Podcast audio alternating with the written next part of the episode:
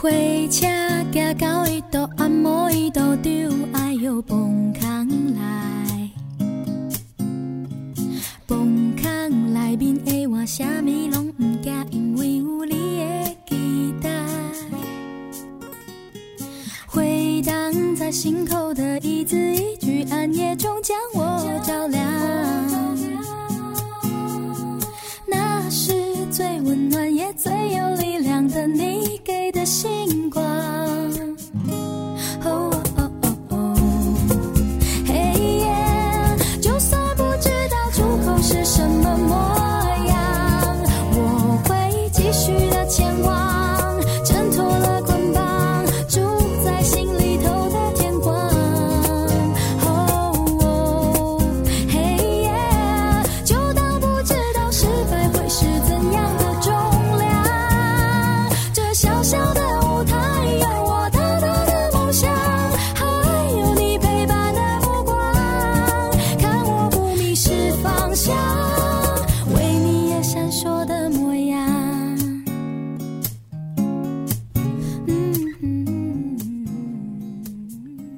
大家好，欢迎收听八零九零有限公司，我是车二文。哎，今天这个抬头怎么怎么变了呢？呃，应该是什么态度？不是，Hello，大家好，我们 欢迎听，欢迎收听一二三 八零九零有限公司，没赶上吧？OK，重新开始。嗯，主要是因为我太久没有来了。大家好，对对对对对啊，听到这个声音，大家应该很熟悉吧？就是今天我们的老嘉宾默契都默契都没有了。对呀、因为你来的太少了呀，最近。对对，因为工作的原因很忙吧，所以就是赶紧在这个主播出国之前，赶紧再来跟他强录一期 好吧，非常欢迎 Chris 来到我们的节目。今天他来跟我们聊一聊，拉拉。对哎，今天那个跟他大家聊一聊拉拉啊。好吧？说起拉拉，我们先聊一下给吧。等一下啦，这首歌还没放完了。好好好。怎样的重量？这小小的舞台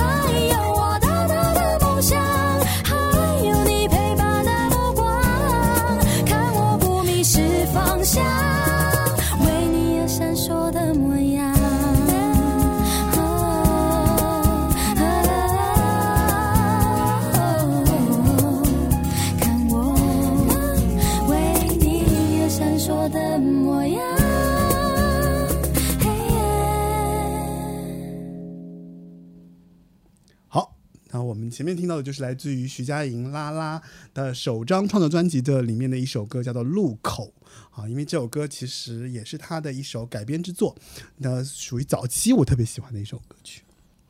呃，说到早期的话，呃，其实呃本来说按计划中啊，他这个徐佳莹和林宥嘉我们是一起聊的，因为对对对对对属于二零一零年代出道的，算是最后一批呃华语黄金时代的有非常有影响力的歌手了吧？没错，我反正给他的贴的标签就是他应该是我概念中认为的黄金年代的，就是最后一位歌手。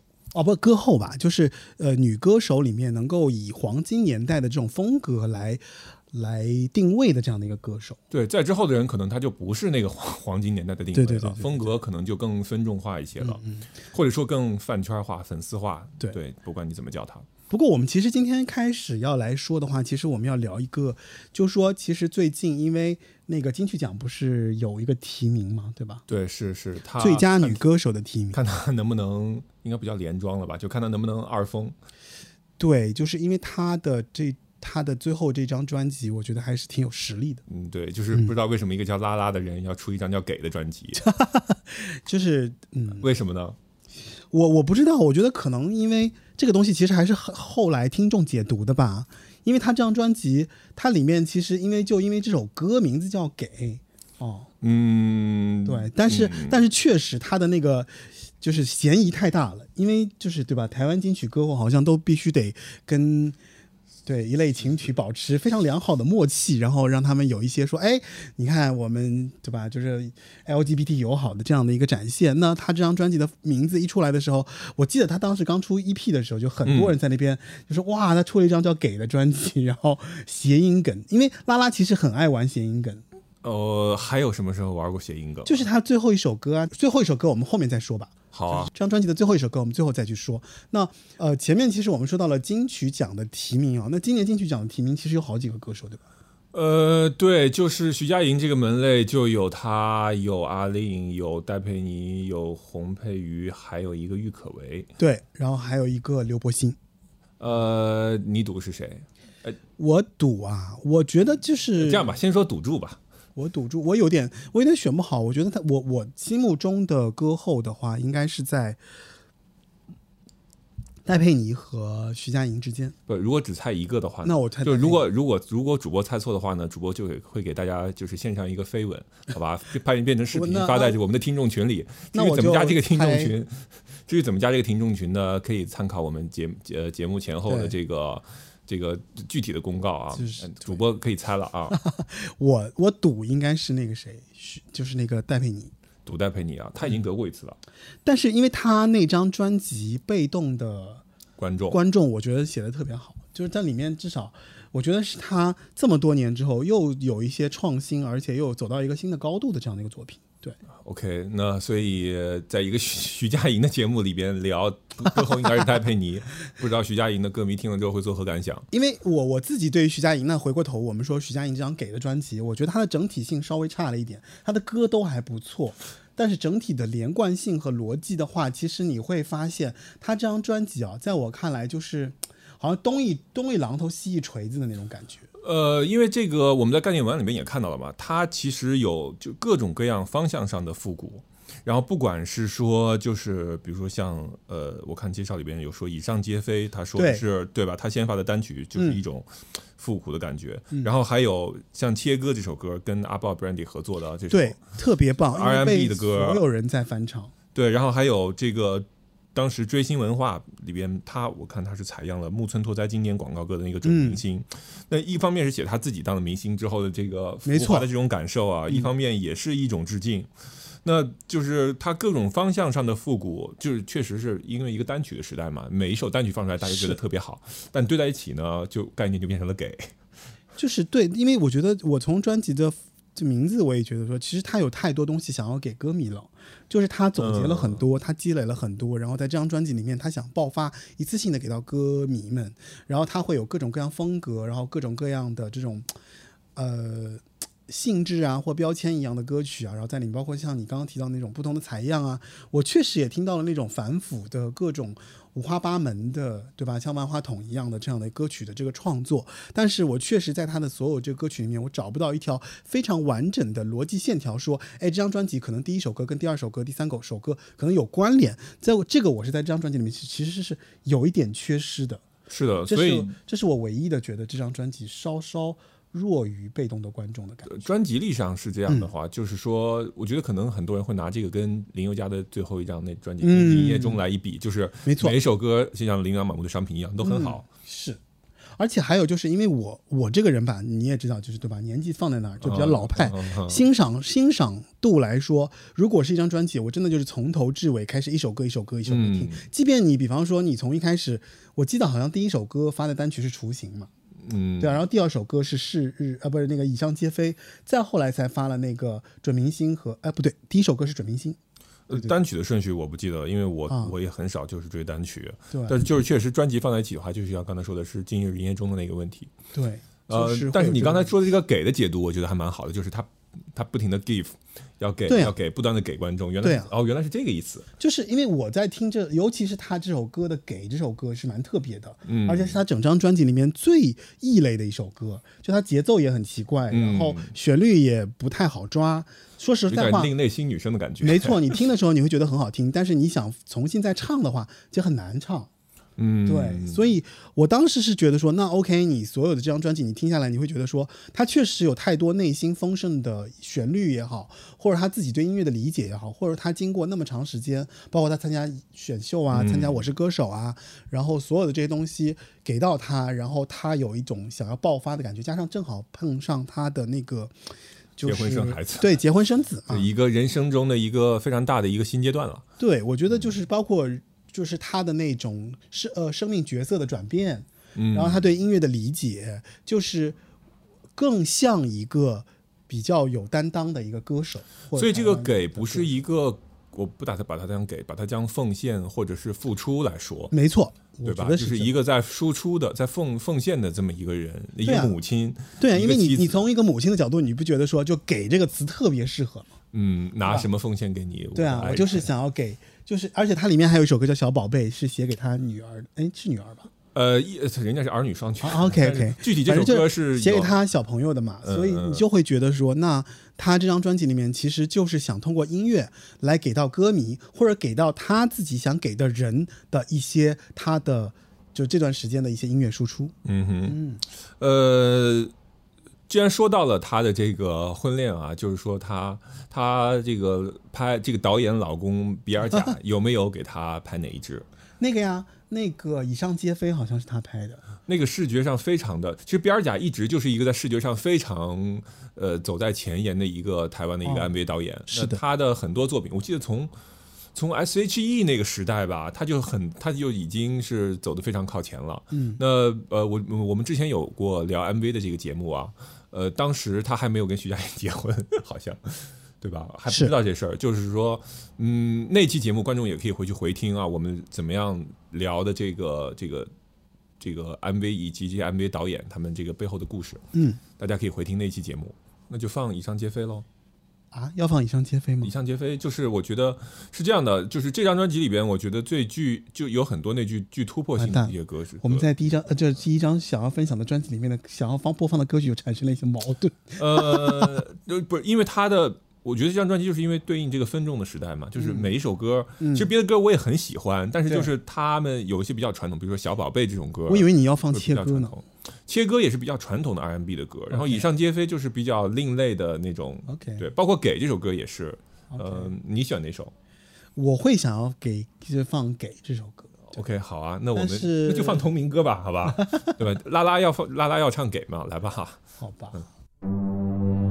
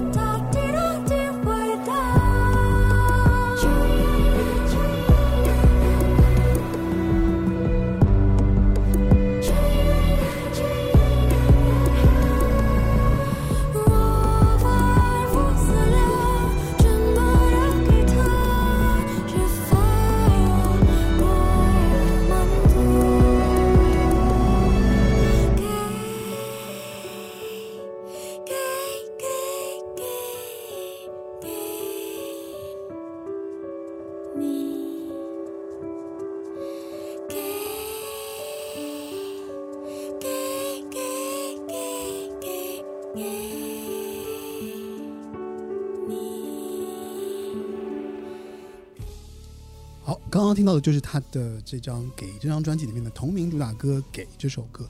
哎，我我现在听我又有一点新的感受。就是当你盯着这个“给”字的时候，发现它越看越像“哈”，是吗？我突然有点接不下去。我就是觉得，就是“给”这个这个词，或者说它有一点怎么说？可能它在这张专辑和前一张专辑的这个隔的这个时间也是有一点时间了。对对，整对吧？基本上整个疫情期间，对吧？然后然后我我能感觉得出他最后的那种情绪上的一些表达上有一种就是操，就是 就是我这个东西挺多的，随便给你一点儿吧。就是那种，就是我没工夫理了，我没工夫整理了，我没工夫去搞那些，去给你写什么专辑文啊，去干嘛？就是就这是我这段时间的一些心心路历程。但是呢，我东西也挺多的，只不过呢，我的趣味也很多，那我就一股脑儿给你吧。嗯，就有这种情情感的感觉，尤其到最后，他的那个鼓和他的那个结合，你会觉得说有一些歇斯底里的感觉。其实这也是这首歌一出来的时候，大家对这个专辑有一些差评的一些原因吧，就是觉得他啊，是吗？对这这个专辑其实出来，包括这首歌的时候，其实一开始是有一些差评的，说他抽风啊，说他什么就怎么不好好唱了呀，什么之类的。那你不觉得还挺王菲的吗？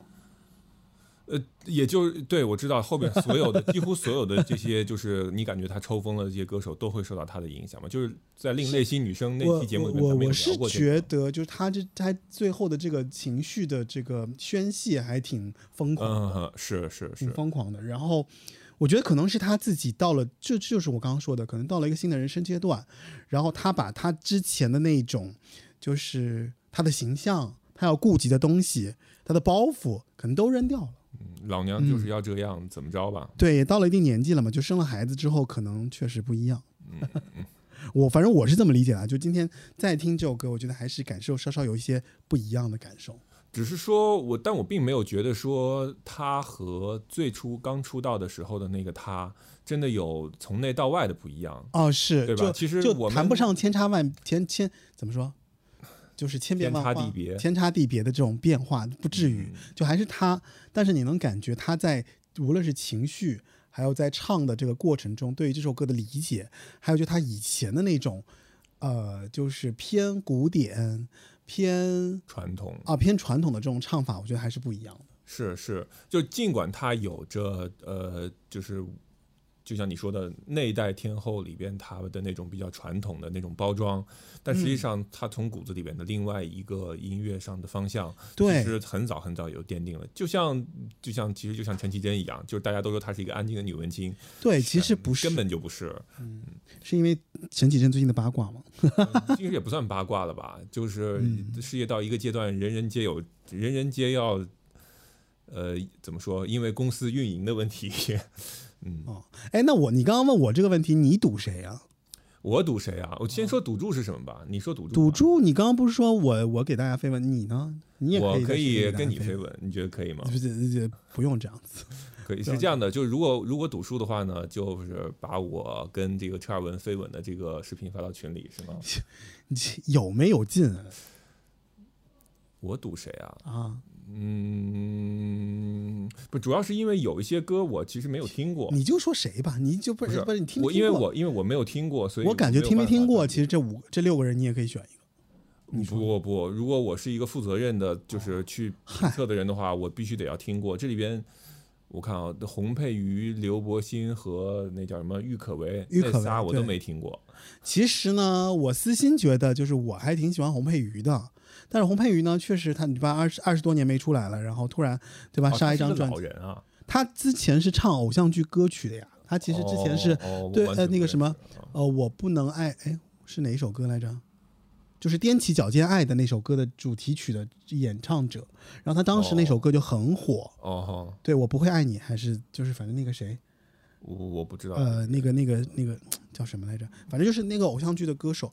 然后他其实是，他其实是个舞蹈家，哦黄佩瑜是跳舞的，然后他就是偏艺术。那他唱歌这件事情呢，他之前觉得唱歌对他来讲其实压力挺大的，但他自己其实对演绎歌曲还是蛮有自己的感觉的。嗯那经过那么多年的领悟啊、体悟啊，然后他突然觉得说，哎，我可以来唱歌了，所以他就拿了很多作品，然后重新再出了一张名士。所以他在去年的时候其实是被大家万众瞩目的。就洪佩瑜的这个出现是大家万众瞩目，因为当然他也特别会唱歌啊，这是一个前提条件。对，但是我觉得就是一个歌手这么久没出现，然后现在凭借一张专辑，嗯，要拿歌后，我觉得还是有点。如果真拿歌后，我觉得会有点偏心吧。嗯，对吧另外几个人，另外几个年轻的，我觉得就是先给个入围，给你个台阶儿，让你往上迈一步，嗯，对吧？可能不会那么快就给。对。然后刘柏辛最近不是出那个 Lucky Star 嘛？Lucky Star 其实跟他之前的风格也是不一样，就他用了很多那种现在新的这种电子乐啊，还有就他新的唱法，确实也风格差别很大。但是我觉得刘柏辛。哦、他确实是新一代的歌手了，所以他评价体系没办法往他往上面跟他们一起去拉。那剩下的其实就是阿令、戴佩妮和那个徐佳莹那个徐佳莹对，然后郁可唯我就觉得稍稍也是辈分不到。对。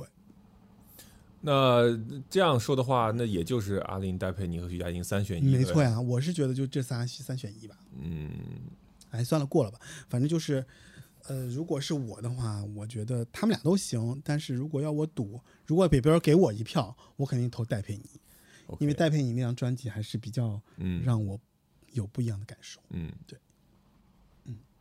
好吧，那其实我们前面就是哩哩啦啦就聊了一些什么金曲奖啊，关于拉拉的这张新的专辑，我觉得我们可以来就是重新回到它的起始。时间倒回到十多年前，他参加星光大道的时候，嗯，呃，在中央三套是吧？星光大道它是第三届对吧？对，是的。其实呃，因为当时的星光大道第一届林宥嘉，第二届嗯是，我靠，第二届是谁啊？赖明伟啊对对对对对，呃就赖明伟可能发展稍微差一点吧，没有 去当歌手？很可惜。呃呃，当歌手了，组神木雨桐了。哦哦，对对，对，发展其实稍微差一点吧，但是作品非常好，我们也多次的推过，包括在动力火车的节目里面也跟大家推过神木雨桐。然后就是徐佳莹了，那对我觉得徐佳莹可以说是战绩辉煌。是的，她因为第三届确实是当之无愧的明星了。那呃呃，如果有当时啊还追过那个节目的朋友啊，可能应该会记得，就是其实他当时已经算是个，呃用现在话来说，已经算是个小网红了。嗯就是他的一些自己翻唱作品翻唱的，包括自己原创的歌曲，在网上已经有不已经有声量。很多就是粉丝了。嗯嗯，那也就是说，其实是一个呃网络偶像通过电视当时比较发达的电视媒介，嗯走到正式登堂入室的这么一个过程吧。没错，呃，就等于通过星光大道的这个选秀比赛，然后就一下子让大家看到他了。对那网上关于徐佳莹的生平啊，什么等等之前的这些事情呢，也都一起都就是不能说把爆了出来吧，就是成为公众人物之后，你这些东西肯定就会很清楚了。嗯，那讲讲他的以前的这个生命历程吧。因为星光大道其实还是挺看实力的，对吧？当然，对吧？就是那实力这个本身呢，我觉得。首先，徐佳莹的唱功咱就不说了，因为其实我们通过她的作品，她的唱功其实是很很明显的，因为她都是自己写的，摆在台面上的自己写的，所以你只要能唱得上，你怎么说呢？她一定不会写自己唱不了的歌。没错。当然，我觉得有一点就是他有优势。就首先，我觉得他的唱功好，那就在于说他的音域非常的宽广，嗯，他上得去下得来。是，你可你去看他写的歌里面，很多的旋律都是非常高亢，然后又可以走到非常低，就从一个非常低走到一个特别高亢。嗯所以这在一般歌手的这个嘖履历表里面，就作品表里面，其实我们很难看到，除非是很是老很老派的一些歌手，对唱吧？将型的。嗯对对对，所以他其实，在唱歌本身这件事情上，他其实已经占尽了优势了。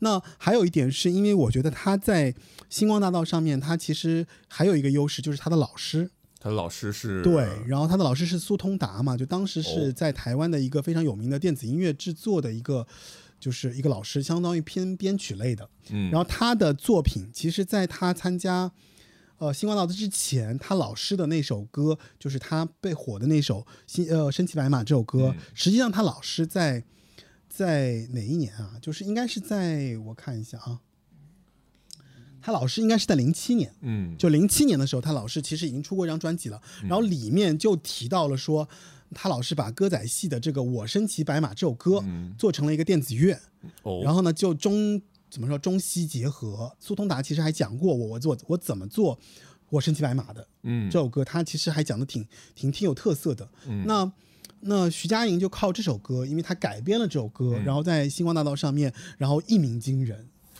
这首就是对这首歌其实也有当年那个就是传统的这种戏曲啊，没错啊传统的这个采样，嗯在跟现代流行歌曲结合的一个风潮。是的，其实到现在我们都有这样的风潮在里边，只不过因为成功的案例比较少，是凤毛麟角了。是的，是的。那其实说到这个，我就觉得我还是想要跟大家分享一下关于戏曲戏韵的这个结合。对，我觉得这个是我们这个节目，包括车主播最擅长的一块儿啊，能给我们对，能给我们这种音乐门外汉仔细的讲一讲，为什么明明我们的传统文化里面有有这样戏曲里面有很多很好听的这些东西，但是它却很难以在现在的这个流行音乐的环境的语境下，因为发挥它的光和热呢？嗯、我是觉得就是戏曲改编这件事情非常难。首先，它需要非常专业的这个怎么说背景，包括他刚嗯刚说、我们刚刚说到这个苏通达的这个角色，人家就是、对吧？真正的音乐学院出身，然后嗯他出的那个零七年的这张专辑还得到了格莱美的提名。有这么高的，就他其实本身已经是被音乐的他的音乐造诣已经是被认定了的，是的，所以你想那。那那个谁，徐佳莹踩在他巨人的肩膀上面哦做了这首歌，那这首歌自然而然又适合他的音域，然后又表现的很好。嗯对，难怪他不高开高走了呢。对呀、所以那回过头来，我们说戏韵戏曲的这种改编的这个歌曲，呃，其实之前我们在那个什么，呃，我不知道大家听不听叨叨聊音乐。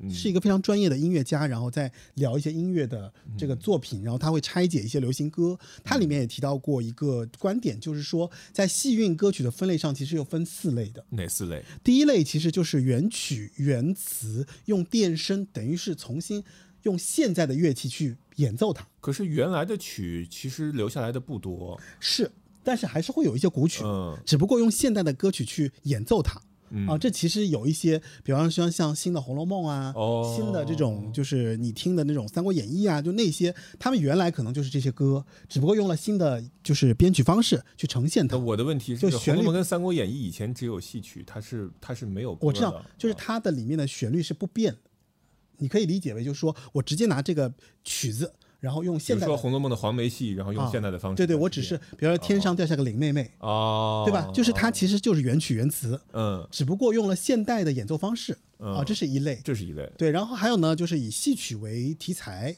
然后用戏曲的唱腔穿插在其中。这个这个这个作品里面，其实很多的像李玉刚的作品会有很多，哦，对，是的，就它是现代中古结合。嗯，然后它中间啪来一句说啊，你看那个嗯《贵妃醉酒》里面，对吧？就是这种。然后第三一种呢，就是像它其实是通俗歌曲了，它其实已经不是那种戏曲歌了，但是它要有戏韵。这个其实我们作为中国的听众，其实最熟悉的就是说唱脸谱，蓝脸的刀儿墩，哦刀与马那个啊，蓝脸的啊白脸就是那个什么红人的关公红脸的战长沙关公战长沙。这首歌其实它是通俗歌曲，是它不是戏曲，是，但是它又是有戏曲的韵味的。嗯啊，对吧？所以呢，最后一类其实就是戏曲本身的旋律结合作，结合说现在流行歌的一部分，那它会跟它其实跟第二个有点像，和中西结呃中古结合，嗯。但是它的问题在于说它会更现代，因为它在用现代的方式去演奏一段戏曲。嗯，哦、这个我觉得咱们可以来听一下那个，就是神骑白马，呃，我觉得就可以听一下苏通达的这个哦，好啊，录音。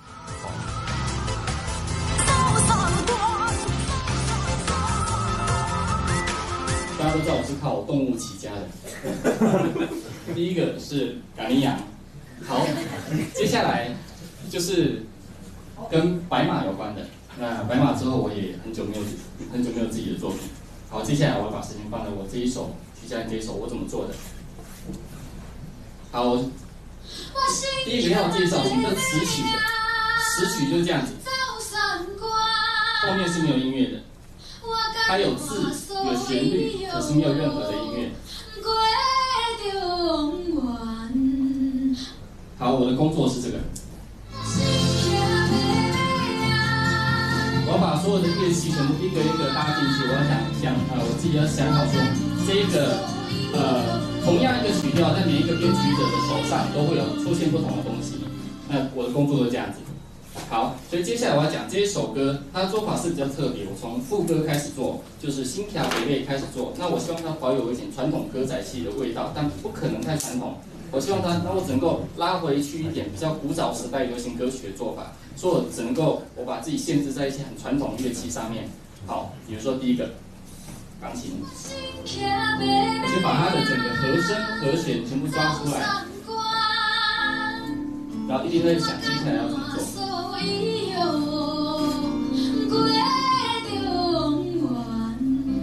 好，下一个我就加的东西叫贝斯，它是一个声音很低沉的乐器，它整个呃流行音乐是一个很重要的 foundation。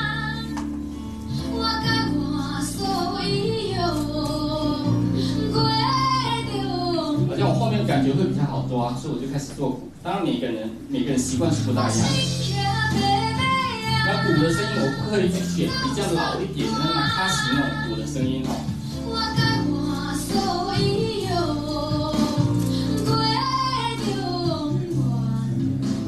够华丽，对不对？我加一个很好用的东西，弦乐，就是所谓的小提琴、中提琴、大提琴这种东西叫弦乐，所以我一个一个再把它加进去。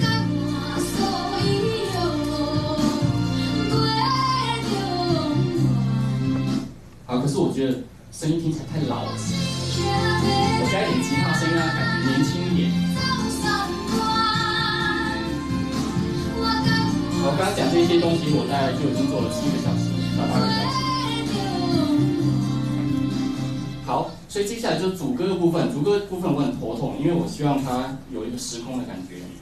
因为我是先做了副歌，再想说，那我主歌我要一种呃时空交时空交错的东西，所以我希望它有一个呃空洞，有未来感。那空洞未来感，呃空洞的话，当然就是乐器有不能太复杂。钢琴、贝斯，先大家看看。可是缺了一点未来的声音，对不对？这边就有点未来的感觉。未来我们都会联想到金属，所以我又加了一点金属的声音。手诅咒的水晶球，阻挡可能心动的理由。好，所以第二组歌手我要让它整个连接到副歌去，除了不可以跟副歌差太远，我开始加入副歌的乐器，弦乐。而你却靠近了，比我它们不可以视线抢过风格，然后我又加了一点电报的声音在上面，滴滴滴的声音。突然在意这分钟，眼前光闪迷幻，然后 vocal 的效果一加进去，这个声音就可以更在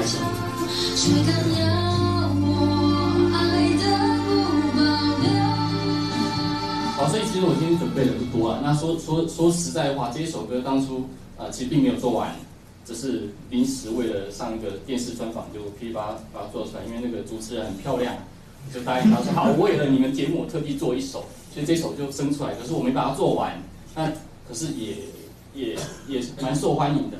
所以接下来我就请大家花点时间听一下这首歌，那顺便想一下我刚刚讲的那一些东西。从头到尾大概花了十五个小时，对，虽然在五分钟讲完吧。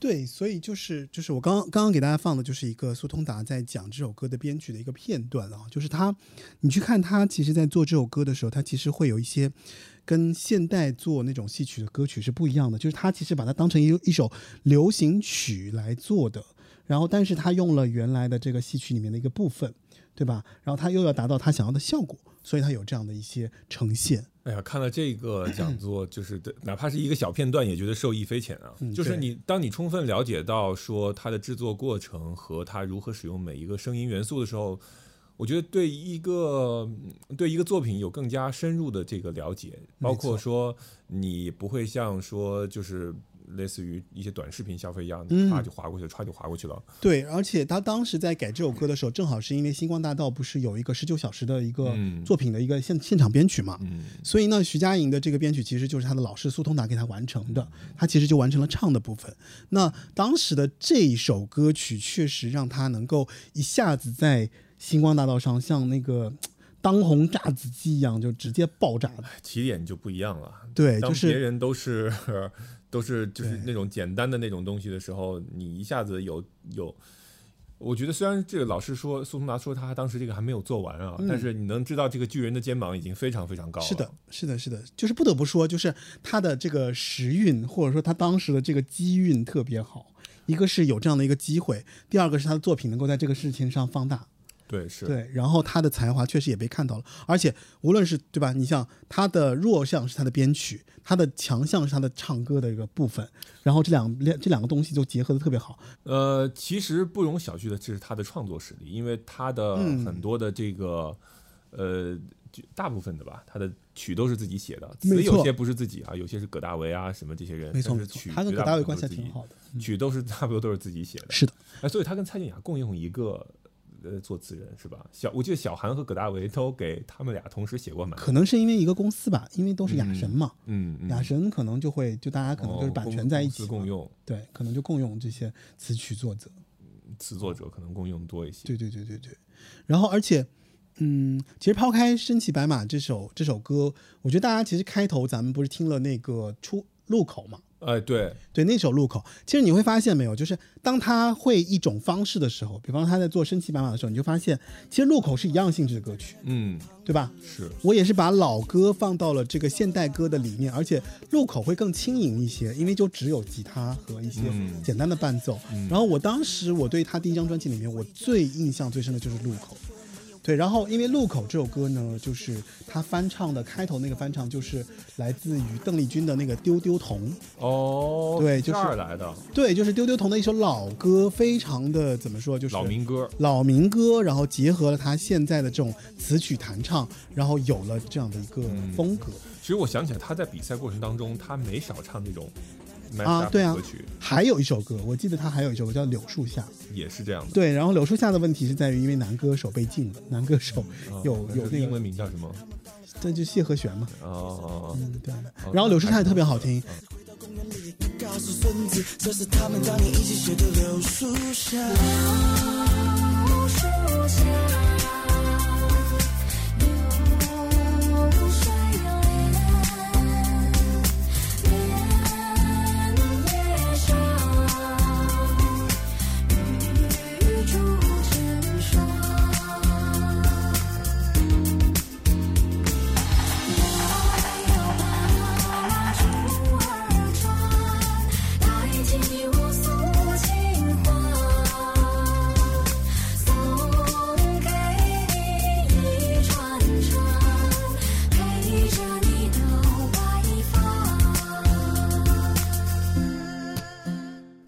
包括他其实后来我们后面可以还可以再讨论啊，包括他的一些演唱会的一些歌曲啊，是。包括他的一些其他的一些翻唱作品啊，你会觉得，包括他跟伍佰的合作，啊，对对，就特别神奇就是神奇。对，就因为他的音域特别宽广，嗯嗯就是他跟伍伍佰那个就是我记得是他唱的是第一，伍佰唱的没错呀，就是所以所以你就觉得说这个女生了不起，真的是了不起。我记得他在，那我觉得我我觉得我很想听一下他当时在比赛的时候唱的，呃，有有几首让我非常印象深刻的作品啊。首先他一上来唱的是《失落沙洲》嘛，就一下子先把场子场子给镇住，因为词曲都是他自己，失落沙洲，我确实我也觉得说，就是我觉得是非常惊艳的一首流行歌。对，就是因为失落沙洲当时我其实第一首听的是失落沙洲，嗯，是我第一首听的是失落沙洲我其实从原创性来讲，我觉得他我觉得非常厉害。绝对是就是他第一张专辑里边，我觉得是最好的一首对，而且。而且我当时我就很感叹，我觉得一个女生创作者，她的写歌的方式，因为你看陈绮贞也会写歌，但嗯陈绮贞的歌非常的小情小爱，她的小调会运用很多，是对她就是非常的这种，呃，就是很情绪化，嗯然后她的歌都非常小小的。非常非常针对的，就是自我的这种情感。但是你去听徐佳莹的这个《失落沙洲》，你就觉得说，哇塞，我一直我一开始一直以为这个是小刚写的，没错就我以为是周传雄写的，就是旋律怎么可以这么大气磅礴？然后那个，对吧？就是那种蔡健雅也做不到这样，对吧？就是他的那种那种大气磅礴那感觉，就我觉得一上来就把人镇住了，就是甚至我觉得有点像内地的一些女歌手，没错就像是就感觉大换气然后旋律又特别的呃。啊大大和弦，然后你就觉得说我哎，金曲这么多，我都不知道该听哪个了。失落沙洲是不是还有一些人没有听过啊？应该还是听失落沙洲吧。我觉得失落沙洲好曾经有一度是我去 KTV 必唱曲目，是吗？对，因为我也是个大嗓歌手。对你也是可高可低，可上可下呗。就其实就是嗓嗓门大。但是因为当时这首歌是因为它的这个音域正好我作为一个低八度唱的挺好的，所以呢就觉得很爱这首歌。嗯哎，你都梗你都不接了，可上可下你都不接梗。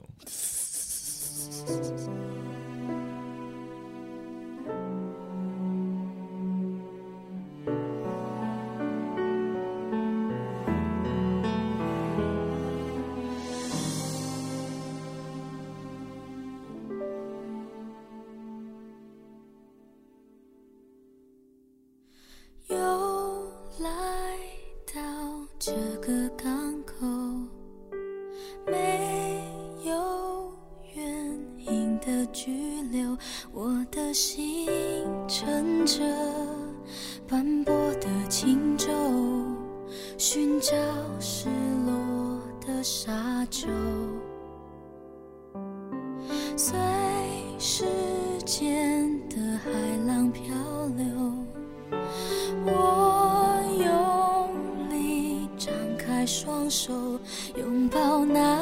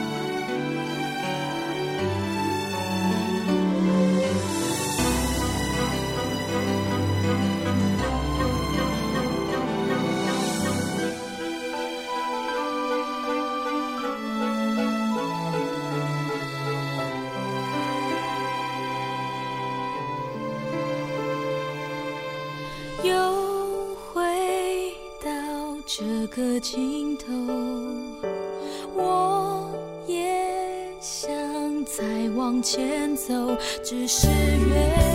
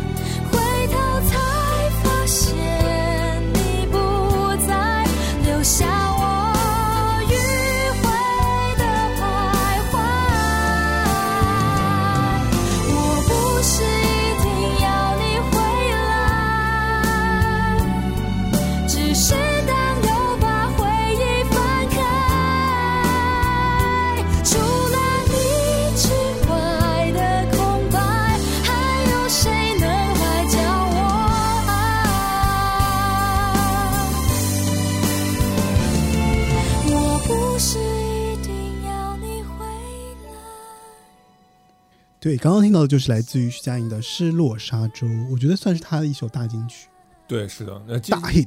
对，而且就是她的这个大气的感觉，我觉得已经真的不像是一个二零一零年那个辈分的歌对，手的感就是一点都不像小歌手，是对吧？就是那个，就是她的换气，她的这种唱法，她的这种，呃，反正就是因为词曲都是她自己，她整个的那个格局也也感觉对，不太就是一样。呃太厉害了。我当时就觉得说，天哪，这个这个天降大才，就是感觉台湾歌坛已经好久没有这么这么辉煌气魄的女歌手了。而且其实她的野心在这张专辑里边，其实还有一首歌就暴露了，你看出来了吗？你说哪首歌就是《一样的月光》。啊？对，这这首歌有一个同名，有另外一首叫《一样的月光》，是对，就是苏芮唱的。苏芮的，对，那个是比较开天辟地的这样的开天辟地的一首一个，而且那首歌是也是大火的。然后胆敢有一个人用一样的名字，用完全不同的词曲去写一个一样的月光。我觉得可能也是因为星光大道吧，就对吧？人家得了冠军，嗯，也也不全是。这首歌其实他很早很早就写了的，嗯，可见就像你说的“天将降大任降大任于斯人对，就他给人他一出来给人的感觉，我觉得就是就那个”，锚点特别精准，接班。这锚点太精准了，就是你感觉当他出现的时候，好像周围一圈没有那种可以跟前一代歌手能够相提并论的女歌手了。对啊，你想想，当年那个当年那个《一样的月光》，罗大佑写词，然后那个呃李寿全写曲，然后苏芮演唱，嗯，然后所有人都知道这首歌《一样的月光》是什么，然后他就是有一个一样的一样的月光。我我我其实也觉得还有一个原因是在于他的那个时代也比较好，他的哦成长的环境当中可能也接受到了很好的音乐的栽培，啊对，这倒是。对吧？然后他有很好的渠道去听那些歌曲，他包括他轻松写出来的一些歌曲，你都觉得说，一看就是那种很有音乐底子的这人。他经常唱歌，然后他经常有这种音乐的这种灵性，所以他才能在音乐专辑中的展现上显得就是各种游刃有余。他也是八零后嘛，就是他所经营的音乐那个年代，真的就是最好的的那个年代。是的，是的，是的，是的。所以真的，他当时出现的时候，我觉得说，天哪，就这个女歌手，我没办法不爱。好，那当然了，就是呃，出道即辉煌，他肯定也要面临第二张诅咒的这个问题啊。每个人都有第二张的诅咒，呃，但是我觉得他还好，就第二步，你第二章只要跨过去了，你后边基本上就算顺了。他其实第二章还是稍稍有点 flop 的，因为第二章没有接档《失落沙洲》的歌，就是你会觉得说歌都好，但是呢，确实在在在和《失落沙洲》这个水平的这个歌比相比较起来，呃，相对来说它的风格啊，或者说它的这种大气磅礴啊，在第二章其实就有点收了。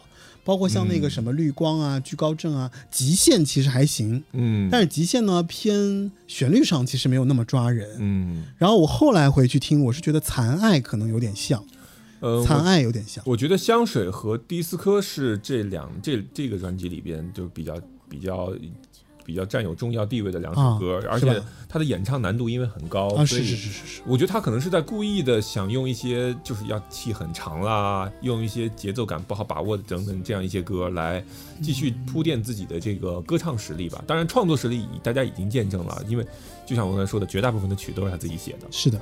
但是像他这样的歌手啊，也会有一个弊端，嗯。就是你看他之前第一张专辑，其实我们都觉得特别好嘛，嗯。就是好像大家就觉得说特别的抓人，嗯。或者副歌旋律特别的棒。嗯。对，那通常这样的歌手，这样写歌的歌手啊，就是你会发现，包括我们前面也听了苏通达的这个嗯，这个表达，你就会发现，其实这些歌手他们的习惯有一点不太好，就是。为什么？他就会先写那个旋律特别记住的那一段。哦，他会写先写出这一段就是 riff 也好，或者说这段 solo，、就你会觉得说这段旋律它就是它一直萦绕在心中，他要把它写出来，嗯。但只有这个副歌，前面是啥你记不住，对，就就不是他为了写这个副歌，他再去配一些他觉得还简单的一些歌，然后让你进入到这个歌曲里面，所以。在第二张专辑里面，我是明显的感受到他的这种写歌方式带来的这些歌曲的割裂感，嗯，就是歌曲本身的一些割裂感。嗯。就单听，其实你还是能听到一些非常好的旋律，嗯。但是你会发现，它无论是它的间奏也好，或前奏也好，主歌也好，就是差一点意思，你是觉得在制作上就可能有点紧吧，就时间上有点太紧了。呃，其实还好吧，发片时间间隔一年，嗯，确实也有一对啊、对于对于这种创作歌手来说，我觉得这个时间，我始终觉得还是有点紧的。因为创作歌手他的怎么说呢？他其实还是在吃之前的储备吧，有好多啊歌是是是可能他一会有一些自己的 demo，然后改吧改吧，然后重新再做个编曲什么的。嗯，因为唱片公司其实就很现实嘛，就是你你能赚钱，我就是想就必须得一年一发，一啊。一年一发，对。恨不得让你一年两发。没错，所以你看啊，他这张专辑里面包括像什么去我家、极限、居高镇，居高镇我觉得印象我比较深刻，嗯。然后绿洲也还行，嗯然后我后来是记得比较深刻的是残爱，然后你说的 disco 和香水，我是后来回过去听，我觉得哎 disco 不错，对他的这就比较意外。因为他的阵容还蛮蛮嗯强的，就是他的这些歌曲的，就是陈建奇啊，什么林是的是的伟哲啊，都是这些人来帮他制作。对，然后包括高开高走嘛，高开高走，所以这些音乐人也知道这是块璞玉，我得好好的利用。所有的资源都扑到了他的身上去嗯。那当然，这个专辑他当时推一推出，呃，也这这，但是在金曲奖上没有获得什么太高的颗粒无收呀就这张专辑颗粒无收，就这嗯这张专辑还不如《理想人生》呢。呃，就是说他当时是拿了最佳新人。嗯，那他拿了最佳新人之后呢，就大家应该会对他寄予厚望啊。但是有 最佳新人也是一个诅咒。当然，我觉得歌手的这种发展历程也是很很能理解嘛，就是你、嗯，你你总不能说一直对吧走在云端，你说啊是是，你那你也太运气太好了。有的时候有一些低谷也是一些好事儿吧。对对，而且对他来讲，这也不是一个大低谷，这就是一个小小的一个小小的一个转折。相对于呃星光的另外一些人来说，已经不是低谷了，已经是很很很厉害了。或者还有一种解读方角度，是因为我觉得他第一张专辑可能太主流了，他自己会有一些小众的歌曲，嗯，然后他放在第二张专辑，他可能觉得，哎，这张这张专辑我想做做我自己啊，然后我想要出一些我觉得好听的歌，也也有这种可能性啊，嗯对吧？就是因为你知道，就歌手跟唱片公司之间永远是在争夺话语权的。是我有话语权了之后，我想发的歌和你想发的歌，通常都会有一些嗯出入，嗯对吧？所以我会理解第二张专辑的这种小波折，其实是出于他自己对于他音乐品味上的一些调整。嗯那你觉得这首这张专辑里边哪一首歌是就是跟他音乐品味最相左的呢？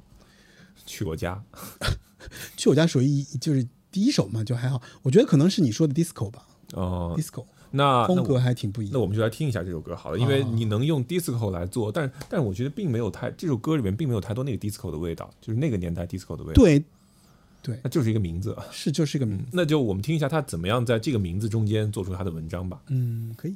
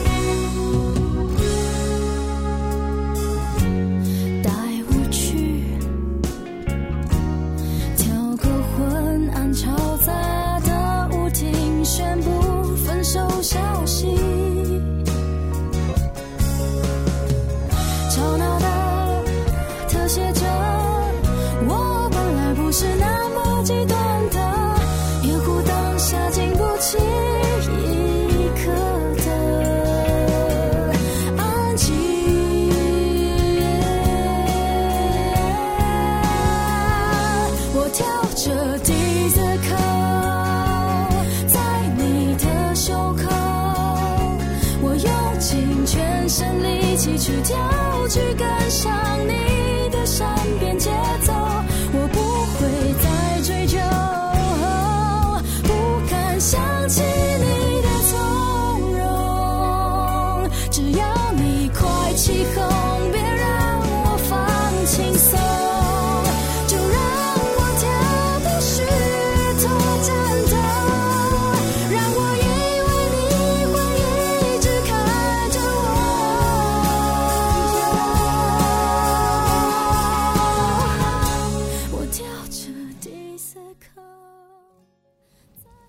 刚刚听到的就是来自于徐佳莹的第二张专辑《极限》里面的 disco，它的最后一首歌。嗯，怎么样？是不是让你有一种想跳舞的感觉？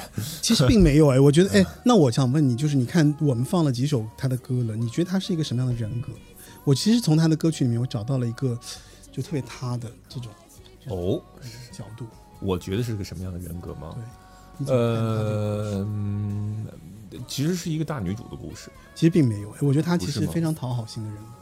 讨好型的人格。对你去看她所有的歌词啊，她自己写的歌啊，都是那种就是很卑微的女生的心态，就被人甩了。呀，什么什么。对对对，然后我我我我我好像没有能力去经历一份特别美好的爱情，所以经历就我能得到的都是痛苦，然后我在这个痛苦里面的这种，就是需要把这个痛苦下咽，然后我有一些这种角度，包括像《失落沙洲》，它虽然说啊，嗯我不是需要你一定回来，但是你知道女生的角度都是反话正说，你知道？哦，是对吧这样啊，就是我虽然这么说，但其实我是需要你的。然后我虽然不像 disco 那种我在你胸口跳舞，但是我在你的身后。你去看他所有的这些歌词啊，都是那种非常的典型的讨好型女女性的这种角色的这种人格。我觉得这个可能跟他的这个创作阶段有关，就是说，你看好的他这些前两张专辑里面就还有好多这样的歌，就是一个比较在情感里面地位比较卑微的一个女性角色，但他到后面就完全不是这样了，他就反杀了，对啊，对啊，就是他他回宫了。对啊，就她她 还毕竟还是大女主嘛，是跟比尔是就是贾结了婚，生了孩子。我说的，所以我说的这个大女主的感觉，就是她前面一定是要被压低的，我就说嘛，就她前期的这种，因为你看她的这个生平来讲，你看她以前做的护士，然后那个参加节目，然后自己一个人坚持创作，就她的那种，呃，我觉得有很多。有很多类似，不管是有很多艺人啊，他们都是这样的，就出生在比较平凡的一个家庭，然后通过自己的努力打拼，靠着自己的天分，然后被别人看到，然后一步一步迈上一个台阶儿，然后所以很多人也就是因为他们有这样的经历，所以才认同他们的作品，嗯，去去让感同身受，说哦，也许我自己也能有这样一份能够实现的梦想安慰了很多人的这种奋斗的心灵，等等等等。但他们走到一定阶段之后就不是这样了，对吧？比如说，呃，举个不太一样的例子，黄渤，对吧？也是也是以最一开始演小人物，我们可能在很多演员的身上，时代小人物，对什么贾玲儿，对吧？有很多但最终成为了大女主、大男主。对，是的，就是这种成功的故事，呃，嗯、能不能复制呢？很多人都很多成功的显然他也成功呀，徐是啊对啊。但是他对于我们普通人来讲，对吧？你既然你没有他的那个先天的嗓音，没有他的一个天赋，那嗯呃，是不是也能够复制他们这种成功的故事呢？虽然说未必啊，但是能从他们的这种作品里面汲取很多的营养，汲取很多的力量。嗯我觉得这个就是这些作品给我们的这些意义吧。嗯，嗯，确实是你说像徐佳莹，她的外形其实也没有占什么优势，对吧？这就是硬碰硬碰硬碰硬的音乐实力。对，我觉得她到第三张专辑就改变了。理想人生吗？对，因为第三张专辑就非常的不再悲苦了。因为包括像唱他自己的那些，因为里面那首《翻滚吧翻滚吧我的宝贝》就是他养的那个仓鼠，啊哈，对，就是他写给他的仓鼠的歌。啊，。要翻身逆袭了呗。就包括布谷啊，布谷就是他早上听到那个布谷鸟的这个钟声啊什么的，嗯。嗯，就是里面其实除了一首歌《不难》这首歌是苦情歌以外，其他歌都哦。相对来说是非常积极向上的。尤其是最后理想人生，嗯，对，就是嗯，就是给人的感觉就是积极向上，包括他那个封面对吧，也是那种对，就是元气少女，伞元气少女。顶着风雨前行。对，没错。然后我觉得是他从那个风格里面走出来，当然也不乏可能说，呃，策划呀、唱片公司啊，可能在定位上对他有一些新的这个调整。我觉得应该就是他从他的这个人生故事来讲，因为前两张不管是创作专辑讲还是讲极限，其实极限有点概念是有点让人想要突破的，是有有点抓不住的。就是到嗯理想人生之后，他抓住了这个自己想要的人生，尤其是你当你步入社会了之后，你嗯可以给一些，他不再是一个学生心态了，啊。他去开始要讲理想，要讲人生，嗯。开始上升一些东西了。对，所以就像我说的，为什么说最后一首歌，它啊其实这不是最后一首歌，对，它后面应该还有一首歌，对，啦啦啦啦队嘛。呃，理想人生作为他的这个专辑的题目，嗯。对吧？他是有他的道理所在的。嗯，对啊，所以第三张专辑反而是稍微又回来了一下，然后这张专辑的整个的底色非常明亮，是，呃，而且第三张专辑，我记得应该也是在金曲获得了不少的肯定。对，呃，基本上是对啊，又提名，提名歌后，首次提名对吧歌后，？然后又又获奖。当然，这张专辑还有一点，就是因为这张专辑也换了一个新的这个这这些编曲了，对，有一些新的编曲的一一个人物，呃，就除了老班底陈建奇对对对对对，然呃，后还有一些也没有在别的反正是换了一些制作的人员，嗯然后当然葛大为还是跟他一块儿啊，呃葛大为应该是密切参与了徐佳莹吧？嗯。我不知道那两年蔡健雅在干什么，为是不是蔡健雅跟他？就是葛大为可能寻到了新的种子，然后觉得要在这儿播种一下。呃，嗯，我觉得他这第三张专辑还是挺积极向上的，不太像他前两张，啊，这也是为什么这张专辑我听的最少的缘故。是吗？呃，对对对，这张专辑还蛮多好听的歌的耶，啊、是，尤其是比如说不怕庆祝啊，就前两首是比较可爱的那种。调色嗯，盘也好听。其实瓶颈我也很喜欢，然后像辣椒，嗯、但是我觉得这张专辑里面好像比较受欢迎的是你敢不敢？呃，对，因为就是就是他最长的那首歌嘛，就是对对对这个那个叫副歌部分，非常的嗯，让你一听就记住，对对吧？嗯，然后我很喜欢不难，因为不难是我比较代入，哦，为什么？对，就是他那个故事，就是说再见不难，对，就是很简单嘛。就是不是他之前的那种比就是卑微的女性女对生分手的这种状态？我很喜欢这首歌就这首歌给我的感觉就是，老子他妈的不管了，就是其实没有那么在意这些，就是嗯悲苦，就是其实挺不难的。那我回头想起来，我自己也是这样的人，嗯就是我在情绪里面的时候，我确实觉得，我靠，就是很难走出来。那这首歌必须得放一下，就边边放边给我们讲讲吧，好不好？这首歌的，我觉得你的这个呃背后一定有很多很很很好、很我很感人的故事。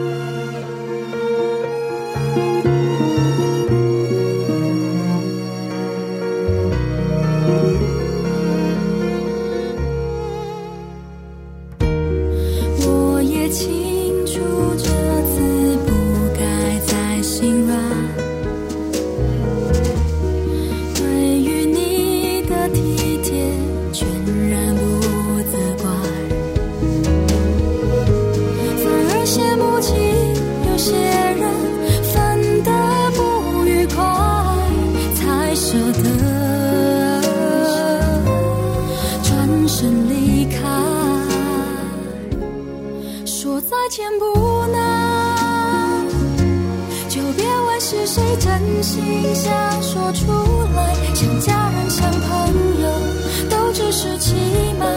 当初多喜欢，只是恶性循环。说抱歉不难，看我们是否还相爱也无关。心事上去结束某一个阶段，淡去的记忆将由谁保管，都不是太乐。对，这是这就是他的第三张专辑里面的《不难》，呃，我这首歌。大概明白你为什么要对吧？就是就因为这首歌太太，我觉得跟每个人都可以去代入进去，因为他的歌词写的太贴，就是太贴合太扎那种对吧？就是在那个在那个你就是扎的更更狠一点吧，是吗？呃，对，就是因为我每次听这首歌，我就会就是如果说在我个一个人的时候，我就会就眼泪狂飙，是吗？就是那那等一下，我出去把这一部节目录起来。就是因为为因为这个这首歌确实它，而且它的循循环就是是它两段循环，一直到最后它的这个再往上走一波的那个那个感觉，就是把这首歌唱的真的是挺淋漓尽致的。那五这个歌就是五个字嘛，说再见不难。嗯，对，其实就是那个感受，我觉得是很丰富的，大家都能在这首歌里面找到那个跟你自己相通的部分。好，如果想知道车主播更多的情感故事呢，欢迎加入我们的 我们的那个听众群哈。添加 Frankie 四六幺小助手，然后把你加到微信群。好，跟我们就是呃呃一起互动，聊聊更多的关于主播的和徐佳莹的这个 幕后的故事。对，这里我要做个广告啊，就是那个八零九零有限公司和网易云音乐也同时一起策划制作了一个新的节目栏目，在在网易云音乐平网易云音乐平台上是独家的一个栏目，叫做“好剧出金曲”，然后。大家可以在那个平台上去订阅收听，然后那是一个相对来说音频稍微较短的，就十五到三十分钟这样的一个、嗯一个一个节目，然后你可以在它是一个周更节目啊，然后你可以在平时上班的时候，对吧？就摸个鱼，然后中午吃个饭，然后听一下，就是我们来聊一聊关于八九十年代的港台电视剧出在里面所出现的一些呃金曲，然后这些金曲会在里面全曲播放啊，，特别是如果嫌我们的这个八零九九有限公司太聒噪或太不是太聒噪，就是更的太慢的话，哈，对天天在群里都有人在催更啊，嫌我们这个节目更新的对更的有点慢太慢，嗯，对，因为这个咱八零九零有限公司还是时长比较长嘛，对，所以无论是制作啊、录音啊，还有就是包括选题啊，其实相对来说它都没有那么的就便捷。对对对。或者说我们需要做比较充分的准备，然后才给大家呈现这个节目，对。所以更的我们尽量更快一点吧，好吧哈。你真是站着说话不腰疼。呃，因为我因为呃，主播也有很多很他自己的生活啊，对吧？然后也要跟一些人说再见啊，对吧？说再见不难呢、哎呀，你这个 Q 的简直了，我该说什么？呃就是哎，大家都知道我今年可能要离开北京。呃，不去更好的地方了，我会会有啊会找到你的理想人生。嗯好吧，那我接受你的这种祝福。对，然后继续理想人生嘛，包括徐佳莹的演唱会也是，就是这是他，对他出了专辑也应该开演唱会啊，对对对对对，就是吧他的第一张演唱会就是继续《理想人生》，也就是说，其实他你看他出了三张专辑，他基本上就是好歌一大把，然后就对对，而且别忘了，他作为一个选秀出道的歌手，他翻唱可是有一绝，就是他的他翻唱可太好听了。是是，比如说他这个演唱会里面，他就翻唱了女爵，翻唱了管他什么音乐，然我太厉害了后 就是呃呃翻唱了很多很多歌啊，翻唱了哦不要乱说，然后哦呃呃嗯、怎么说呢？我觉得他的翻唱，甚至我们都可以拿来单独做一期。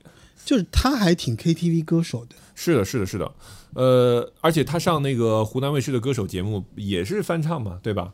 呃嗯。拿手的歌曲就是，而且唱红了很多是的。名不见经传的老歌。是的，嗯，包括像我觉得后来就包括像切歌，一直被大家在那个什么短视频上面对，就翻唱什么的，我觉啊得其实也有这个因素，就是因为它、哦。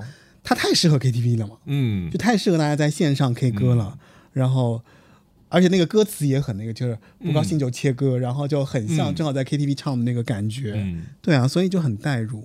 嗯，呃，我觉得我们应该听一下他演唱会的一些，就是还蛮有意思的一些。我是比较喜欢那个叫做《日全食》那一张，日全食，但日全食他没有唱太多就是翻唱的歌，他开了呃这么几场演唱会，有是日救星，然后呃日全食，嗯，好像但最近好像没有再开了，嗯，对啊，今年演唱会大爆发，你有抢到任何一张票吗？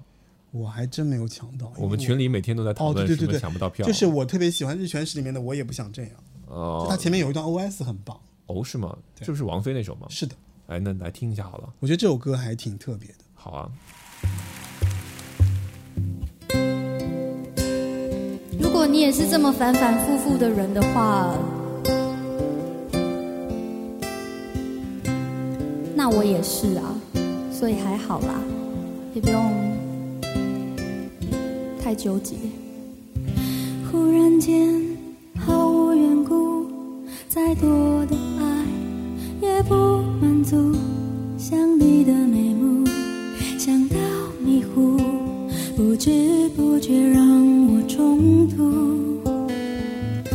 忽然间很需要保护，假如世界一瞬间结束，假如你退出，我只是说假如。不是不明白，太想看清楚，反而让你的面目变得模糊。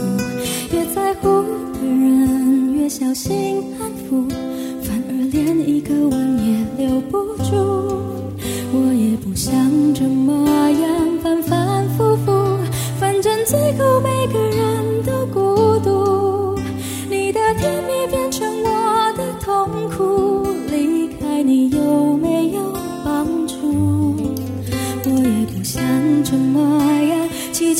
起伏伏，反正每段关系都是孤独。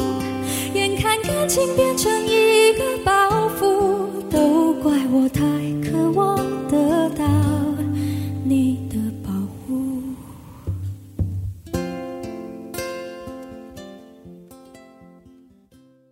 对，就是这个版本我还挺喜欢的。哎，那我觉得其实他其实也受到不少王菲的影响，就是他这首歌要轻飘飘的唱，然后，嗯、而且特别厉害，你不觉得吗？就这首歌简直等于清唱，呃，几乎是了，对吧？就几乎是属于清唱。而且他，但他跟王菲不一样，就是在于，就是他的声音里面还是多了不少人味儿的。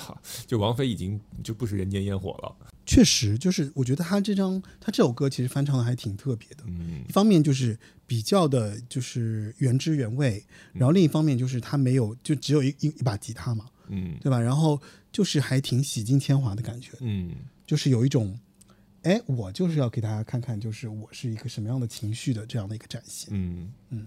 好，然后接下来就到他的一个金曲大满贯专辑了，对啊对吧？就是因为我觉得《寻人启事》是他的一张相对来说是非常受瞩目的一张专辑但，寻人启事六题零中，呃，但至少就是成绩就是肯定成绩嗯上来说已经是很厉害了，就是属于那种创作基基本上都被大家所认同的那种。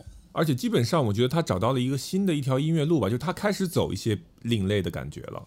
对，结合的很好的，嗯，是，嗯特别是这里边跟陈珊妮的合作啊，跟这个 Hush 的合作啊，是然后是是是是是，甚至还有跟刘若英的合作、啊，而 且刘若英就变成我们这个节目的敏感词了哈。嗯哎，就 对敏感词敏感词，呃，是，就是呃，嗯，包括比如说他的造型上啊，就我觉得他可能是越来越自信了，就从这个里边，他一下子抓到了一个自己作为一个音乐人女歌手的这种对这个展现，然后一方面就是，我就对我我始终觉得，就前面其实我们没聊透的一点，就是我觉得他身上的自卑是来自于哪儿？就是我觉得他可能对自己的这个形象或者他的身高什么的，有一些些就是外在的一些达不到那种就是标准意义上的这个女明星的标准。嗯包括你看，我觉得他最后一张出准明星的那个，是就那个准明星的那个准字，你就觉得说他自己其实一直对于我能不能成为一个女明星这件事情上是有一些心理上的这个 纠结的。嗯包括刚刚我们听到那个我我也不想这样啊什么，嗯他的那种内心独白，对吧？就是其实还挺明显的。因为毕竟现在以现不管是以现在这个行业还是以前，可能历来都一样吧。就是你作为一个明星出道，你的外形啊，尤其是经受考验。消费、消费、消费你的外形、美色，是的都是这种东西。对，然后他又是一个很清楚说，哎，这个歌坛就可能也有很多这种老一辈的歌手给他很多的这种帮助，是是，对，给了他不同的这种就助力吧，就是让他在音乐实力上非常强。但是他对自己的这种外形啊，或者在舞台上的展现啊，可能没有那么自信，我觉得这边有一首歌点出了他这一点，就是《不安小姐》，是吧？这就是陈珊妮给他作词的这首，就是《不安小姐》，就是他的一首呃，就是他自己了，就是他开始写自己了。嗯，嗯，开始自嘲。呃，也我觉得人开始往上走，就开始学会懂得自嘲。也不是，他是他，我觉得有你跳过一个过程，就是他要先自信，才能再自嘲。嗯嗯，那我觉得这样，我们来听一下。，ego 有点改变。呃，其实你想想，其实咱们这节目不也是吗？就最初其实这个节目，咱们的节目没有太多的听众，然后一点一点的，一直还好了，还好。一点一点的走到了现在，就是就感觉主播身上的分量也重了起来。毕竟你每次你每每期节目都有好几万人在听，就是他的歌啊，小小的舞台要有大大的梦想，对是 对吧？对就是其实我我是真的很喜欢徐佳莹，所以嗯就是他其实包括他跟那个谁，他跟那个林宥嘉其实都不是不在那个八零九零有限的这个歌谱的这个范围当中，嗯但是还是想要努力的来聊一聊，就是因为他们继承了那个衣钵，我觉对，就是太太像那个时代的歌手了。嗯，其次，因为我觉得实力确实强，对吧？对。然后对其作品也实许佳莹翻唱过不少林宥嘉的歌，我们一回头一一会儿可以嗯来听一下。但是林宥嘉有没有翻唱过许佳莹的歌，我有点想不起来了。好像没有。没有是吗？许佳莹反正翻唱过《浪费》，嗯，嗯，在歌手节目里，他还翻唱过那个那个谁呢？翻唱过 Hebe 的歌呢，嗯哼，对吧？对啊，嗯不醉不不醉不不醉不回。嗯，然后对他其实还真是唱了很多翻唱了很多，而且他就是接那种影视主题曲的活儿，也真的是接哎我真的是这一点，我其实挺我这一点我其实挺烦的，就是一个这么好的歌，但是我又能理解他，因为他在内地唱了上了《我是歌手》嘛，对啊，你所以这种资源就是有一些可能、就是、接商务接太多。对，有些可能确实是不过，但是我其实真的听过他很多唱的这种影视剧的各种的影视剧主题曲，品质都很高，对啊，品质都非常高，跟那些怎么说呢？就是就是某一些竞争对手他们唱的那些吧，就是要不是一个档次的。就是你单独拿来，哪怕你没有看过那个戏，你单独来听，这都是一种非常完整的成熟的作品。嗯，好，我们先放着潜规则啊，然后潜规则来。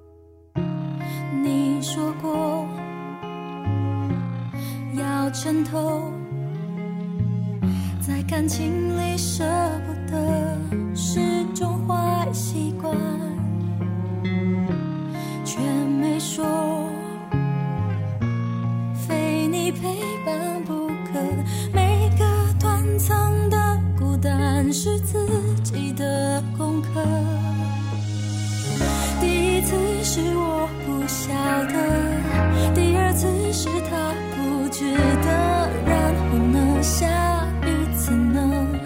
你才是我真的舍不得，每一次都牢牢记得，每一次哭都豁出去了，因为你陪我把失去哼成歌。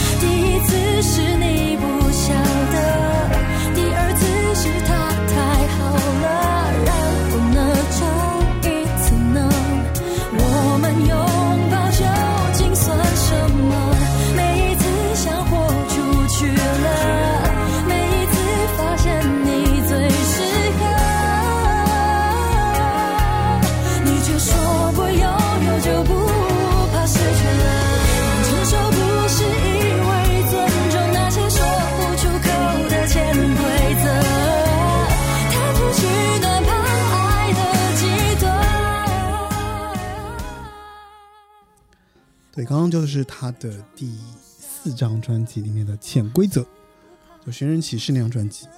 对，然后哎，我其实有点想快进到心理学了，因为 虽然虽然这个寻人启事也很好，但是就是心理学就是心理学就稍微对，就是感觉，嘿，他还真是又走到了一个新的角度。对是，包括甚至你从专辑封面的这个影像风格也啊看出来，走到一个暗黑系。对，就是我觉得他自己可能有些新的探索，呃，在一些心理层面，向内探索吧，对吧？就是对于一种对于人和人之间的关系的解读啊，嗯或者他自己也走到了一个新的阶段。是我觉得这段时间可能哦，他正好在谈恋爱的部分，也有可能能是遭遇了不少恋爱不顺，然后可能会有点对抑郁的情绪吧。对，就所以这张专辑还挺妙的。嗯就这张专辑里面，我觉得好多歌都好好听啊。我觉得可能也是因为这张专辑跟上一张就是沉淀了三年之久，就是它的发片时间其实隔了蛮长的。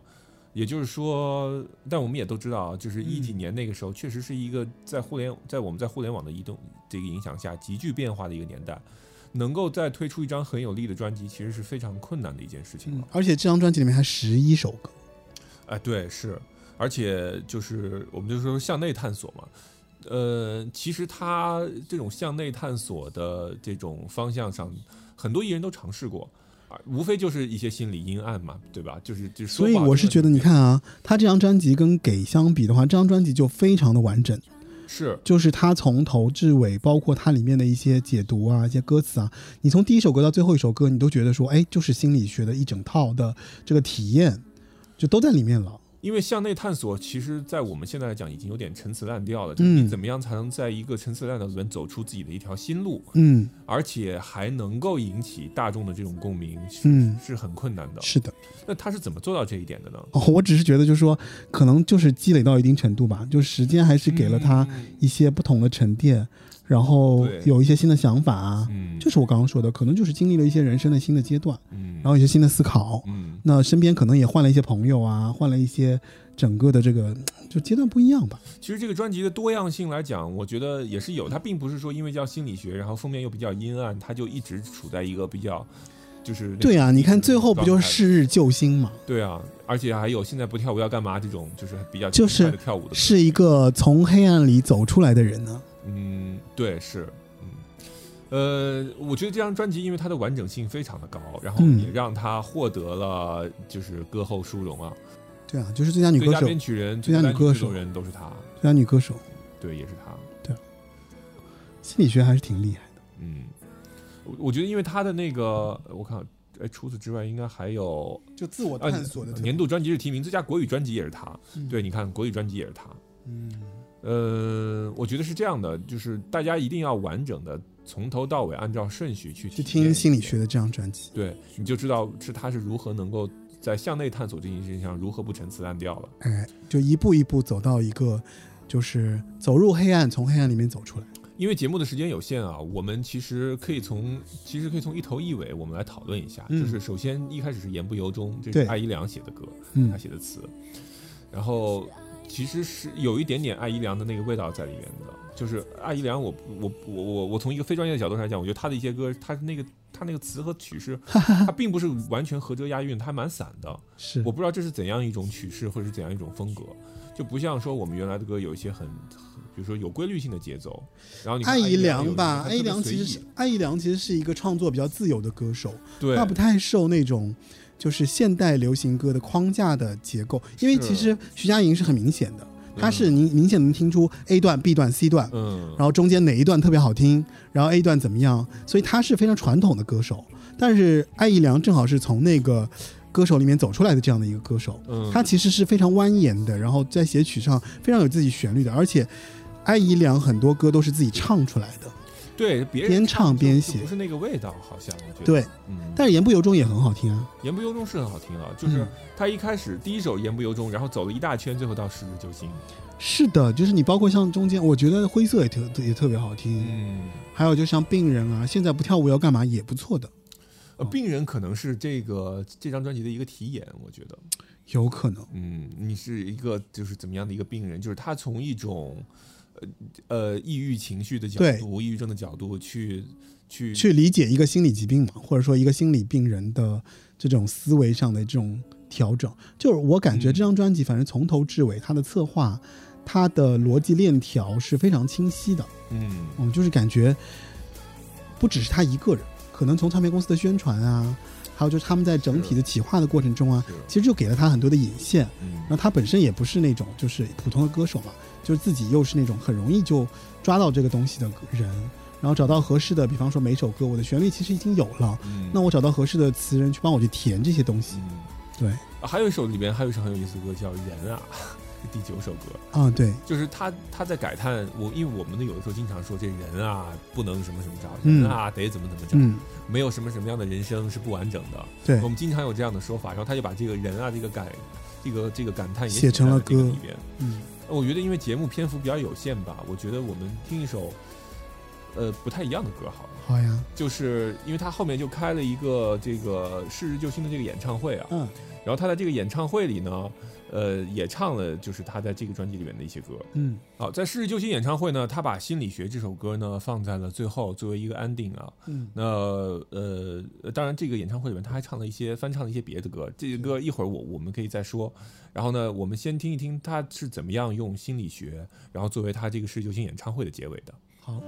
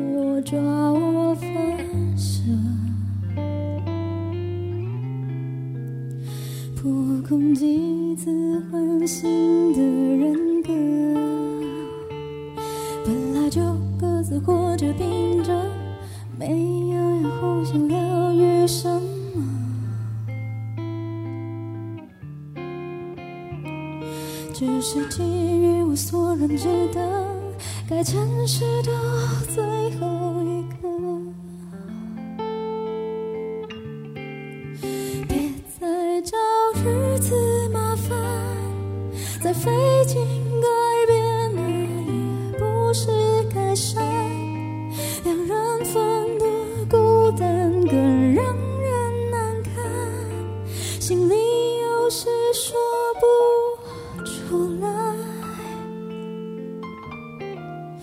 别再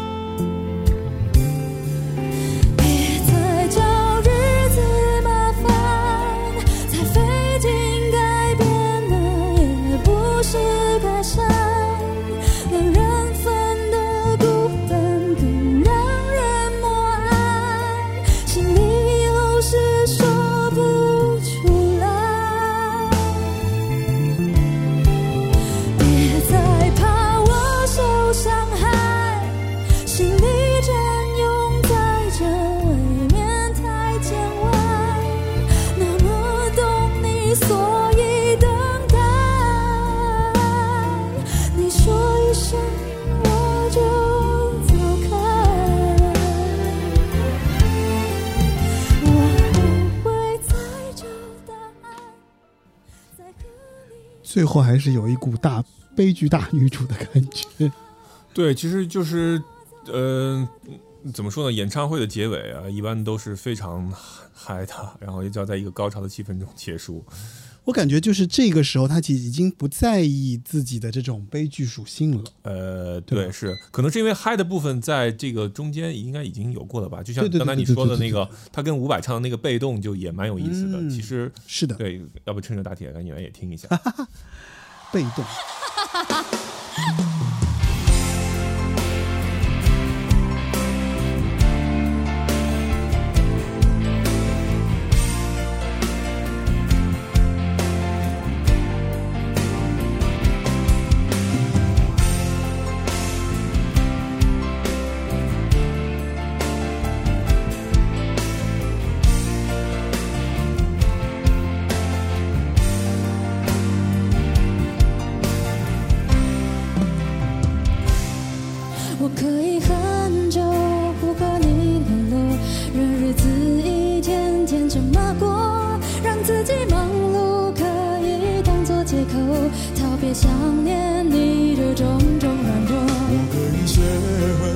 对你很冷漠，为何学不会将爱没收？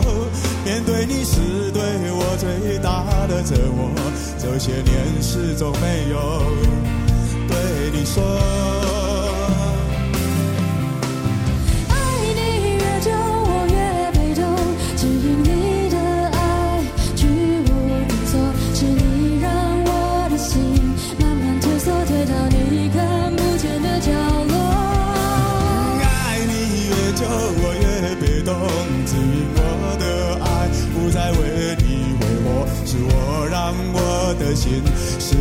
去自由，却再也没有勇气放纵。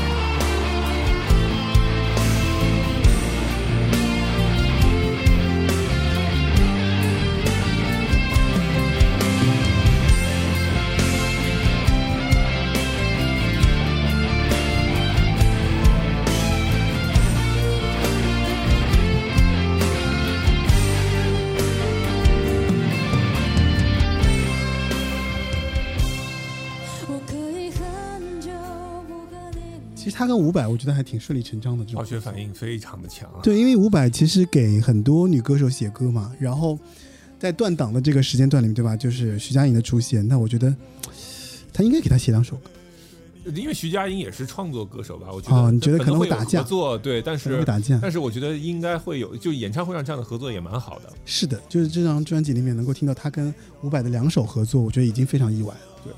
就是说到了合作，我觉得就徐佳莹和别人也有非常火花四溅的啊，是是是是，有好多啊，他后期合作了太多歌手了。对，呃，比如说那个《傲娇》这首歌，就是他和阿妹和那个对，艾怡良他们三个人一起，非常特别的一首歌，啊太神奇了。然后还有他跟我觉得比较神奇的是他跟阿四合唱的那首歌，啊，那首歌还蛮好听的呢。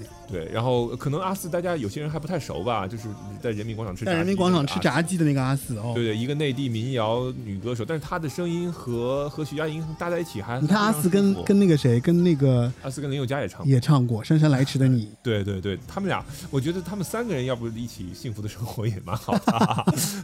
呃呃，那个除了我觉得可能还是唱片公司的关系，对吧？呃，哎可能还是有唱片公司的关系阿四也是华研的吗？但但后后后期吧，哦哦，好吧。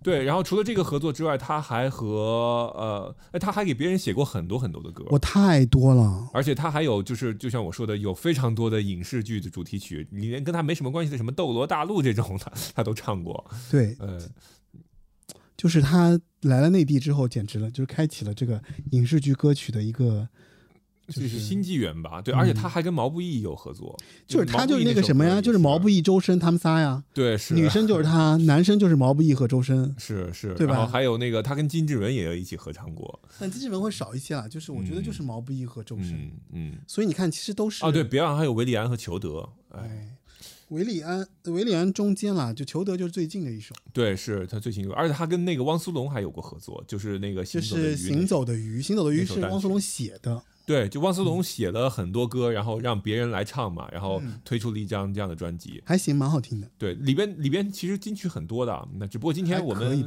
我只不过可能汪苏受限于时间，就是我们对，可能我是说说汪苏泷可能不是我们这个节目就啊主要探讨的那个部分，也可以啦。但是我还是要明确的说汪苏泷比华晨宇强太多了啊。汪苏泷也自己写歌呀，是是，嗯，呃，啊，那就其实已就我们就回到了最大的悬念，就留在了过段时间要颁奖的这个金曲了啊，是，就是我们前面其实从他的，对吧？就是他可能得金曲奖的这个赌博开始，然后到我们把他的专辑简单聊了一圈，然后最后又回到他的这个这张专辑。对对，包括到给他呃，就是是不是能够在金曲再度怎么说呢？能有入入入围吧？哎，等会儿我看他有他有今年金曲有入围吗？他这个这个专辑他提了好多呢。啊，你看金曲奖他提了很多很多，嗯，嗯。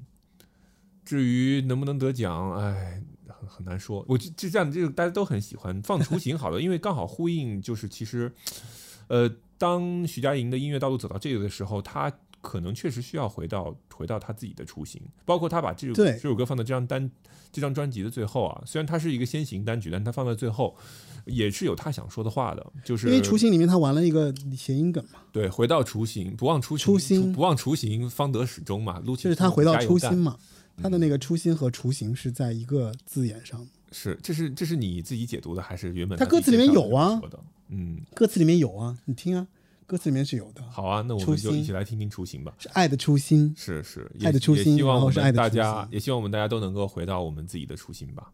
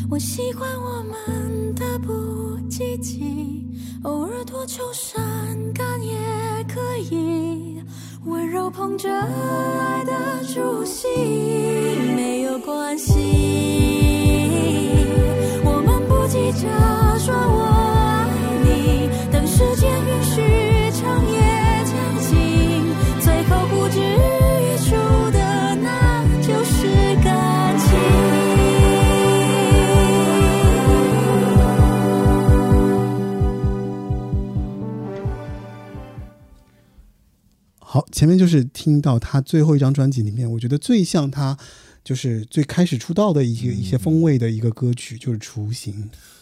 但是这个属于就是前后鼻音不分了，说它是谐音梗稍微有点勉强。啊，对不对？对对对台湾同胞这只是一个趣味的说法了，就是因为我觉得他的歌词里面，其实他的这首歌的歌词其实写的很像失落沙洲的，是对吧？就是因为就是我喜欢我们的不积极嘛，就是跟我不我呃我不是一定要你回来，你不觉得就是他的这个路数是一模一样的？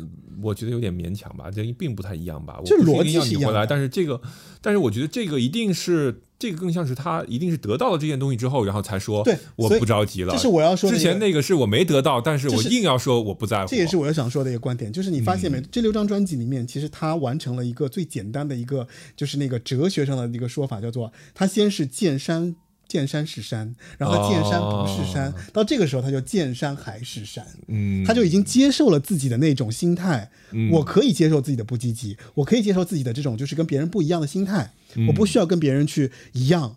就是这就是我，这就是我徐佳莹，这就是我作为一个歌手、我要表达的情绪。然后我觉得《雏形》就非常的回到他最初原始的他的这个状态。哎，这是你这个节目里面我觉得最高明的一次了。怎么样？因为因为因为确实就是从他的这个这些专辑的脉络里面，你是看得出来，他走到一个，比方说他到那个《是日救星》啊，嗯理想生活到心理学，你明显感觉到就是啊，我对自己的一些非常不满意。嗯，我需要调整，我觉得我想写一些不一样的歌来展现我不一样的自己。但是你到这个时候，你就发现他其实是还是可以回到那个最初的自己的。哎，是不是因为你也到了一种就是见山又是山的状态，所以你才会有就这样的心态和解读呢？呃，我怎么说呢？就是因为最近也有人跟我说，就是我做节目的这些感受吧。嗯，就是因为做节目这件事情，我我我经历过一些。其实了解我们节目的人可能知道我的心理的变化。嗯比方说，我一开始我觉得哎做的不好，然后后来我就开始调整，然后做了很多很多的不一样的这种这种努力尝试嗯尝试，然后包括我写非常详细的台本。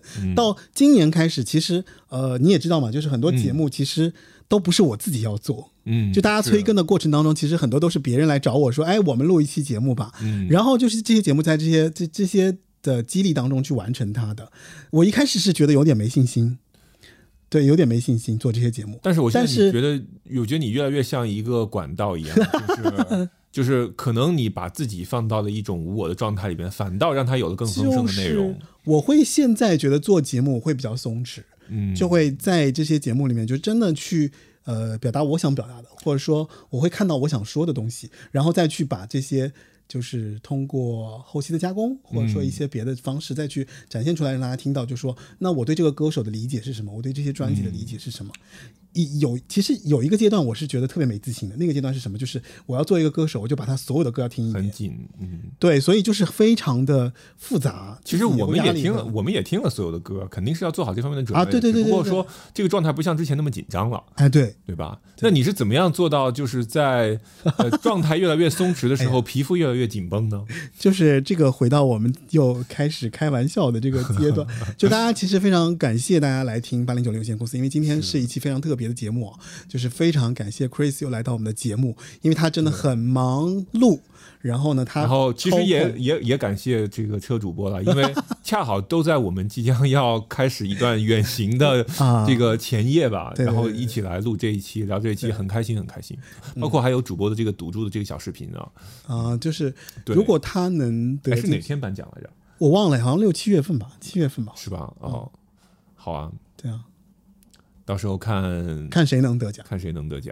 对好吧，好吧，就是其实今天聊的差不多了，然后我们非常高兴大家能够听我们 扯淡扯那么久，然后其实今天非常非常开心的是，因为聊了一个我们都很喜欢的歌手，嗯然后这个歌手呢，就是虽然他是非常新生代的一个歌手，但是呢，我们也是一路看他从自己的这每每张专辑里面的转变，然后走到今天，然后呢，我们也脉络式的就是可也算蜻蜓点水吧，就是在里面去点到了一些我们觉得还不错的歌。那当然，你可能也会有自己喜欢的歌。非常感谢你听收听八零九零有限公司。如果我们的观点能跟你一样，我相信你会很开心。当然，也不在意我们的观点跟你不一样，你也可以选出你觉得。呃，徐佳莹特别好的歌，然后在我们的评论区给我们贴出来，然后我们也听听你对这首歌的这张这些他的专辑，包括一些音乐的一些理解啊。非常感谢你收听这期节目，那我们一起跟大家说再见吧。然后呃，在最后这首歌吧，切歌啊，最后我们来听一首他的，他跟 About Brandy 的这个切歌，一定要听完，不要切歌哦。对对对，因为这首歌非常的好听，而且在社交网络上引起了非常大的轰动的效应。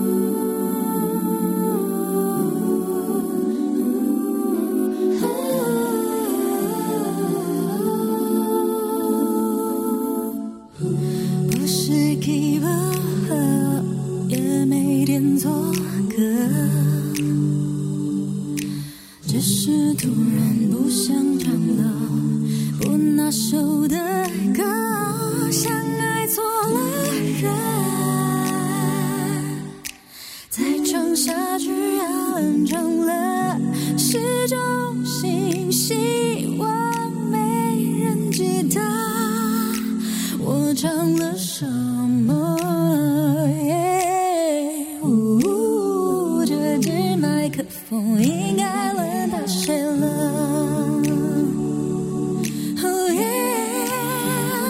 不想唱就切歌，看透人生几句就够了。好不容易就很耳热，谁搞砸气氛罪不可赦，无所谓被切割。换个人唱或许更快乐，谁插播都能，刚好现在可